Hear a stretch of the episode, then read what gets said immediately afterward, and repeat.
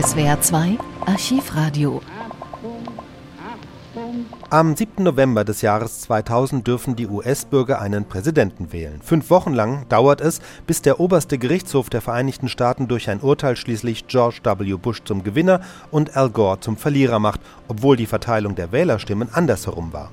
Bei diesen Wahlen zeigte sich, welchen Einfluss die politische Besetzung des obersten Gerichtshofs in Washington auf den Ausgang einer Wahl haben kann. Doch der Reihe nach. Nach der Wahl ruft Al Gore erstmal den zunächst ausgerufenen Sieger George W. Bush an und gratuliert ihm. Eine Stunde später nimmt er seine Glückwünsche wieder zurück, da die Situation im entscheidenden Bundesstaat Florida doch nicht so eindeutig ist, wie es zunächst scheint. Der Abstand wird so dünn, dass bald Forderungen nach einer Nachauszählung hochkommen und dann stimmt auch noch was mit den Zetteln nicht. Am 18. November, also schon elf Tage nach der Wahl, berichten wir im SWR über die für ein Hochtechnologieland bizarre Situation bei der Stimmauszählung. Schauplatz Florida. Dort sollte heute das alles entscheidende Ergebnis bekannt gegeben werden, aber der oberste Gerichtshof hat diese Bekanntgabe vorerst verhindert und bat die Vertreter der Kandidaten Bush und Gore für Montag zu einer Anhörung. Inzwischen sind allerdings die Briefwahlstimmen ausgezählt. Hier gibt es auch noch nichts Offizielles. Die Medien berichten allerdings, dass Bush bei diesen Briefwählern vorne liegt und somit insgesamt seinen Vorsprung vor Gore weiter ausbauen konnte. Um das Chaos noch perfekt zu machen, werden in mehreren Wahlbezirken noch immer fleißig Stimmzettel per Hand gezählt. Das war ja eigentlich nicht vorgesehen, Christoph Lüttgert in Palm Beach. Sie sind bei diesen Nachzählungen dabei. Wie geht das vor sich?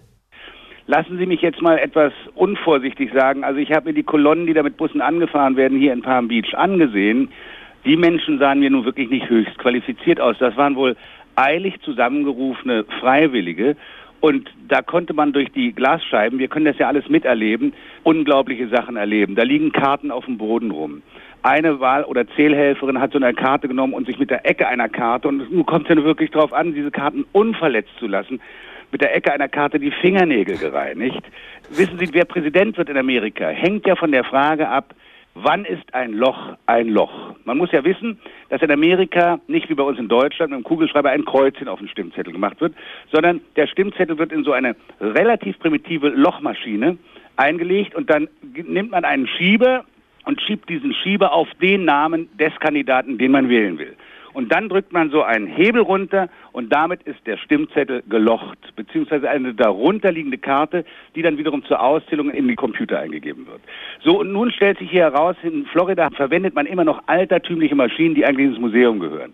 Und manche dieser Maschinen lochen offensichtlich nicht richtig durch. Das heißt, das Papier, das Papierschnipselchen, was runterfallen müsste, um, damit es ein richtiges Loch gibt, hängt teilweise noch an der Karte dran. Und nun kann es passieren, dass wenn die Karte in den Computer eingegeben wird zum Registrieren, dass dieses Papier, was noch an der Karte hängt, was eigentlich rausfallen hätte müssen, dass das wieder vor das Loch sich legt und damit die abgegebene Stimme nicht gewertet wird. So ist jetzt der Streit hier wirklich ab wann ist ein Stimmzettel zu werten? Und nun gehen die Demokraten immer weiter und sagen, ja, es kann ja sein, dass das Papier nicht an einer Seite nur noch mit dem Stimmzettel verbunden ist, sondern an zwei oder drei Seiten. Also werden diese Stimmzettel jetzt gegens Licht gehalten.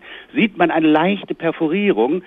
Und das sind alles natürlich Sachen, die die Republikaner akribisch mitnehmen, registrieren, um dann für den Fall, dass Al Gore doch noch an George Bush vorbeizieht durch diese Nachzählung, um all diese Sachen dann vor das höchste Gericht der USA, nämlich in Washington, zu tragen, um dort feststellen zu lassen, von einer dermaßen unzuverlässigen Handzählung kann man doch nicht abhängig machen, wer der nächste Präsident der USA wird.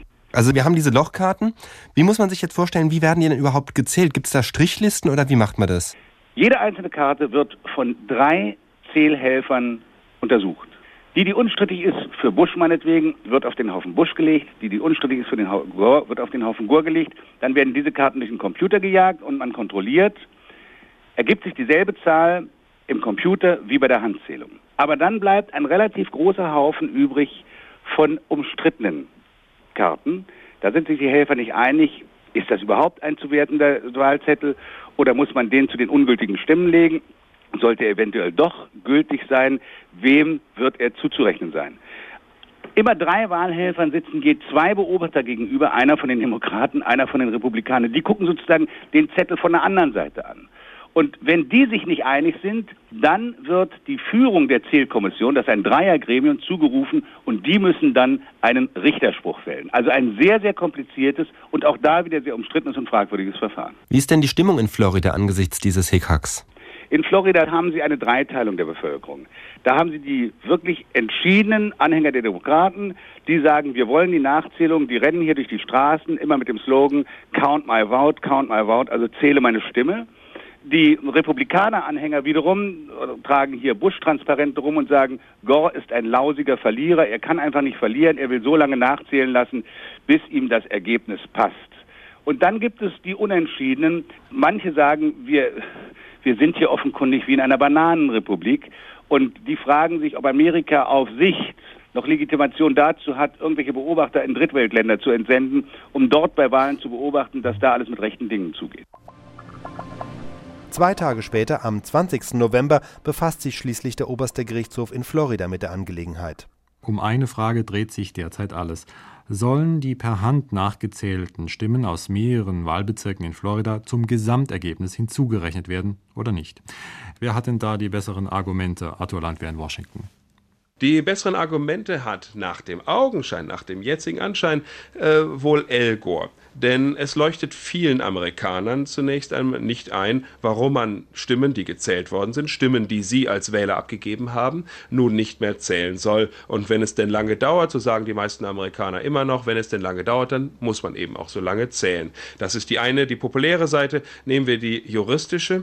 Auch da gibt es einen kleinen Indikator und das ist das Verhalten des obersten Gerichtshofs von Florida am vergangenen Freitag. Diese Weigerung die bisherigen Stimmenergebnisse, so wie sie da sind, anzuerkennen und der Innenministerin ausdrücklich zu verbieten, einen Sieger zu erklären und das auch noch ohne Aufforderung äh, durch einen, eine der Parteien und das Ganze einstimmig, das ist schon ein Zeichen dafür, dass das Gericht hier eine sehr schwerwiegende Sache sieht und man will nicht sagen, auf der Seite El Gore steht, aber doch großes Verständnis für das aufbringt, was El Gore gesagt hat. Aber ist der Vorwurf der Republikaner eigentlich nicht auch gerechtfertigt? Die Handauszählung lasse einen gewissen Ermessensspielraum zu, dass da Stimmen gezählt werden, die eigentlich gar nicht gezählt werden dürften. Das ist sicherlich das stärkste Argument der Republikaner. Aber auch hierfür gibt es natürlich Regeln. Das ist das Gegenargument äh, der Demokraten. Hier sind Regeln festgelegt worden, die stehen zum Teil im Wahlgesetz, zum Teil werden sie ad hoc bestimmt von der jeweiligen Wahlkommission. Hier gibt es einen Punkt, auf, an, auf dem die Republikaner mit Sicherheit immer wieder hinweisen werden und der zu ihren Gunsten spricht, nämlich die Tatsache, dass in einem dieser Wahlbezirke mitten während des Auswahlvorganges, ungefähr nach der Hälfte aller Stimmen, diese Regeln geändert worden sind. Und das lässt natürlich nicht auf ein stringentes Verfahren schließen. Im obersten Gericht Florida sitzen mehrheitlich Demokraten. Welche Rolle spielt denn das? Das. Immerhin, Sie haben es erwähnt, wurde ja die republikanische Innenministerin Harris schon mal zurückgepfiffen. Dieses spielt bei den Gerichten in den Vereinigten Staaten immer eine sehr große Rolle. Wer hat denn die Richter bestimmt? Da, nicht, dass die Richter abhängig wären, nicht, dass die Richter gebunden wären an das, was diejenigen sagen, die sie vorher einmal ernannt haben. Aber es werden natürlich ganz gezielt Richter ausgewählt, die einer bestimmten Philosophie folgen, die eine bestimmte Grundhaltung an den Tag legen. Die Frage ist nun, spielt das eine Rolle bei einer Frage wie dieser, die ja weniger eine von persönlicher äh, Philosophie ist, wie zum Beispiel in der Frage des Abtreibungsrechts, da spielt das eine ganz, ganz große Rolle, äh, sondern hier geht es ja mehr um juristische Abwägung und da ist die Frage, äh, spielt Parteilichkeit oder die Parteiherkunft eine größere Rolle und viele bezweifeln das. Dann scheint mir die Entscheidung also doch offen. Wann ist damit zu rechnen?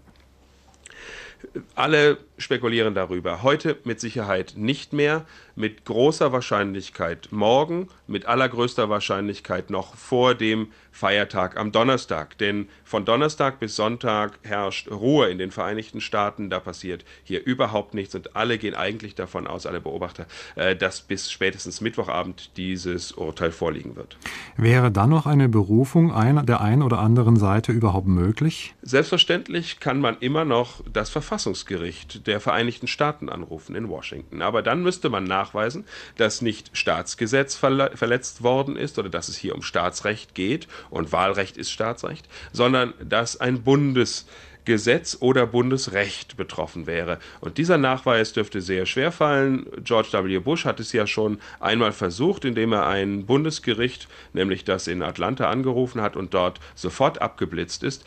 Die Möglichkeit besteht sicher, die Wahrscheinlichkeit, dass ein solches Gericht angerufen wird, ist sehr groß, aber dass das Gericht diese Klage dann auch annimmt, diese Wahrscheinlichkeit halte ich für klein. Fest steht, dass in den USA die politische Elite ziemlich zerstritten ist. Wissenschaftler und Publizisten warnen, das Ausland ist besorgt bis amüsiert. Wer nimmt eigentlich, wie nimmt eigentlich der Durchschnittsamerikaner dieses Chaos mittlerweile wahr? Immer noch so gelassen wie am Anfang? Immer noch sehr geduldig. Es gab heute Morgen gerade wieder neue Umfrageergebnisse und die sagen, 60 Prozent der Amerikaner sagen, weitermachen. Wir wollen, dass hier die Wahrheit rauskommt egal wie lange das dauert, es kommt jetzt auf einen Tag mehr oder weniger wirklich nicht an. Und eine zweite, wie ich finde, sehr interessante Frage war, empfindet ihr das, was hier passiert, als Krise? Und noch vor einer Woche haben 60, über 60 Prozent der Amerikaner gesagt, ja, das ist schon eine Verfassungskrise, durch die wir hier gehen, da muss man hart dran arbeiten. Und jetzt sind es nur noch 50 Prozent und über 40 Prozent der Amerikaner sagen, das ist doch kein Problem oder allenfalls ein kleines Problem. Der oberste Gerichtshof in Florida entscheidet zugunsten von Al Gore. Aber damit ist die Sache noch nicht erledigt, wieder berichtet Arthur Landwehr. Die Woche der Gerichte im Kampf ums Weiße Haus begann nach dem Prozess am Montag mit einem Sieg für Al Gore am Dienstag. Das Recht zu wählen und das Recht darauf, dass die Stimme auch zählt, überragt alles andere, so der oberste Gerichtshof von Florida, dessen Sprecher Craig Waters das Urteil verliest. That the right of the people to cast their vote is the paramount concern overriding all others. Die Abgabefrist für die offiziellen Stimmen wird auf Sonntag 17 Uhr verlängert.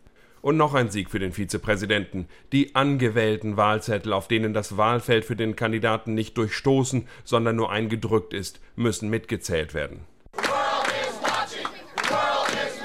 Mit Demonstrationen in Miami kam ein herber Rückschlag für Gore am Mittwoch. Lautstarker Protest, ein Mob, der drauf und dran war, einen demokratischen Wahlhelfer zu verprügeln der von der Polizei gerettet werden musste. Die Kommission in Miami-Dade gibt entnervt auf, der Termin Sonntag sei nicht zu schaffen, 159 schon gezählte Stimmen für Gore gehen verloren. Bezirksgericht und oberster Gerichtshof weigern sich am Donnerstag, dem Thanksgiving-Feiertag, Miami-Dade zum Zählen zu zwingen. Einstimmig von allen Richtern abgelehnt. And the writ is denied without prejudice to any party raising any issue presented in the writ in any future proceeding. Am Feiertag selbst wird nur in Broward County gezählt. Die Wahlbeobachter säßen lieber bei Truthahn und Süßkartoffeln. Stattdessen wird jede Karte genau besprochen. I agree with the commissioner and 5A 9 is a vote for Al Gore. Plus one Gore. Durch diesen Prozess müssen alle durch, auch wenn der Abgeordnete Clay Shaw lieber Football schauen würde. Well, first of all, I never thought I'd be here watching election returns on Thanksgiving instead of at home watching football. Bush blieb in dieser Woche juristisch nicht untätig. Gleich zwei Fronten eröffnete er. Zunächst rief er den obersten Gerichtshof der USA in Washington an. Das Urteil vom Dienstag möge bitte aufgehoben werden. Sein Anwalt George Terwilligan. The Florida legislature exercised its authority to set out a method to elect the electors. The Florida Supreme Court upset uh, der Gesetzgeber von Florida hat ein Verfahren festgelegt, wie die Wahlleute gesucht werden. Dies hat der Gerichtshof auf den Kopf gestellt. Und schließlich verlangt Bush noch von einem Bezirksgericht, dass die Briefwahlstimmen von Militärangehörigen zu zählen sind, auch wenn sie keinen Poststempel tragen und damit formal ungültig sind. Dieses Urteil wird heute noch erwartet. Zu Ende gehen wird die Woche mit einem amtlichen Ergebnis. Sonntag 18 Uhr Ortszeit wird die Wahlleiterin einen Sieger von Florida bekannt geben. Aber das dürfte nur der Auftakt für die juristischen Runden der nächsten Woche werden. Es geht dann noch zweimal hin und her zwischen dem obersten Gerichtshof in Florida und dem obersten Gerichtshof der Vereinigten Staaten in Washington bis dieser schließlich am 12. Dezember die Wahl für beendet erklärt. Die Auswertung der handgezählten Stimmen in Florida habe keinem einheitlichen Standard gefolgt. Für eine weitere Neuauszählung sei die Zeit abgelaufen, sie sei damit verfassungswidrig. Al Gore akzeptiert das Urteil und damit ist George W. Bush Präsident. This evening I received a gracious call from the Vice President. We agreed to meet early next week in Washington, and we agreed to do our best to heal our country after this hard-fought contest. Ich habe an diesem Abend einen liebenswürdigen Anruf von Vizepräsident Gore erhalten. Wir haben beschlossen, uns Anfang der nächsten Woche zu treffen und unser Bestes zu tun, um unser Land nach diesem harten Wahlkampf wieder zu heilen. George W. Bush versprach seinen Landsleuten in seiner ersten Ansprache als Nachfolger von Bill Clinton, nicht ein Präsident für Republikaner zu sein, sondern ein Präsident für alle Amerikaner. Bush rief Demokraten und Republikaner dazu auf, nach den langen harten Wochen der juristischen Auseinandersetzung um das Wahlergebnis in Washington zusammenzuarbeiten. Wir müssen die Parteipolitik hintanstellen, sagte Bush im Parlamentsgebäude von Austin. Er warb für Gemeinsinn und Kooperation, versprach, sich für bessere Schulen, ein sicheres Rentensystem, fiskalpolitisch durchdachte Steuererleichterungen, eine überparteiliche Außenpolitik und ein starkes Militär einzusetzen. Republicans want the best for our nation, and so do Democrats. Our votes may differ, but not our hopes. Republikaner wollen das Beste für unser Land und die Demokraten wollen das ebenfalls. Unsere Stimmen mögen unterschiedlich sein, aber nicht unsere Hoffnungen. Zuvor hatte Vizepräsident Al Gore in einer seiner besten Ansprachen als Politiker generös seine Niederlage eingestanden. Just moments ago, I spoke with George W. Bush and congratulated him on becoming the 43rd President of the United States. And I promised him that I wouldn't call him back this time. Vor wenigen Minuten habe ich mit George W. Bush gesprochen und ihm dazu gratuliert, der 43. Präsident der Vereinigten Staaten zu werden. Ich habe ihm versprochen, dieses Mal nicht noch einmal anzurufen. Damit spielte Gore humorvoll auf die Wahlnacht vor fünf Wochen an, in der er Bush zunächst telefonisch gratuliert, dann aber seine Glückwünsche zurückgezogen hatte. Gore rief seine Anhänger dazu auf, vorbehaltlos den neuen Präsidenten zu unterstützen. President-elect Bush inherits a nation whose citizens will be ready to assist him in the conduct of his large responsibilities. Präsident Bush übernimmt eine Nation, deren Bürger bereit sein werden, ihm bei der Erfüllung seiner großen Aufgaben zu helfen. Ich persönlich werde ihm zur Verfügung stehen und ich rufe alle Amerikaner auf, vor allem all diejenigen, die für uns waren, sich hinter unseren nächsten Präsidenten zu stellen. Obgleich er mit dem Urteil des obersten US-Gerichtshofs, das seine Präsidentschaftshoffnungen am Dienstagabend beendet hatte, nicht übereinstimme, akzeptiere er es in seiner Endgültigkeit, sagte Gore. While I strongly disagree with the court's decision, I accept it. I accept the finality of this outcome, which will be ratified next Monday in the Electoral College. Damit unterwarf sich Gore vollständig den Ritualen des amerikanischen Machtwechsels und gestand offen seine Niederlage ein. Die USA haben nun einen Präsidenten, aber die fünfwöchige juristische Auseinandersetzung hat Wunden hinterlassen. Nach dem Urteil des obersten Gerichtshofs heute Nacht gab es kaum noch einen Zweifel daran, dass George Bush das Rennen zum Schluss doch noch gewonnen hatte. Und das, obwohl eine Mehrheit der Wähler für Al Gore gestimmt hatte. Die neuen Richter des Supreme Court entschieden ein beispielloses Justizdrama. Jetzt, wo äh, das wirklich äh, entlang Parteilinien innerhalb des Gerichtes, nicht wahr, entschieden worden ist, fast vorhersehbar nach äh, Tendenz der Richter. Ich glaube, diese Entscheidung wird das Ansehen des Supreme Courts für lange, lange Zeit sehr schädigen. Noch schärfer als der amerikanische Journalist Don Jordan formulierte es einer der unterlegenen Richter. Man werde vielleicht niemals sicher wissen, wer gewonnen habe. Aber verloren sei auf jeden Fall das Vertrauen der Nation in den Richter als unparteiischen Wächter über die Rechtsstaatlichkeit. Die Amerikaner zweifeln mittlerweile an ihrem Wahlsystem. Die amerikanische Journalistin Melinda Crane Engel. Das, worüber man in Amerika sehr frustriert ist, ist eben die Zählung. Für die Amerikaner ist das Frustrierende, dass viele Stimmen jetzt doch nicht gezählt worden sind und dass wir vielleicht sogar in den nächsten Wochen erfahren, weil andere Organisationen, zum Beispiel Nachrichtenagenturen, sie dürfen die Stimmen jetzt zählen in Florida. Die werden eventuell herausfinden, dass tatsächlich Gore da eine Mehrheit hatte. Rückständige Technik, völlig uneinheitliche, unübersichtliche Wahlzettel, ein komplizierter Wahlmodus, Hinweise auf Wählerbehinderung und ungültige Wählerlisten. Die US-Präsidentenwahl erinnerte viele Beobachter im Mutterland der Demokratie eher an eine Bananenrepublik. In der Kritik steht auch das historische Wahlmännersystem. Werden die Amerikaner dieses System aufgeben? Melinda Crane Engel. Um dieses System zu ändern mit den Wahlmännern, müsste man auch eine Mehrheit von den Bundesländern dazu bringen, das zuzustimmen. Und viele würden erheblich an Macht verlieren dadurch, denn dieses System sichert gerade für die Südstaaten einen Überanteil an Stimmen. Das heißt, die einzelnen Bundesländer im Süden haben mehr Wahlmänner, als ihnen sonst zustünde. Eins steht nach fünf Wochen Wahlkrimi fest. Auch wenn der neue US-Präsident formal demokratisch gewählt worden ist, die Mehrheit der Amerikaner hat für einen anderen gestimmt.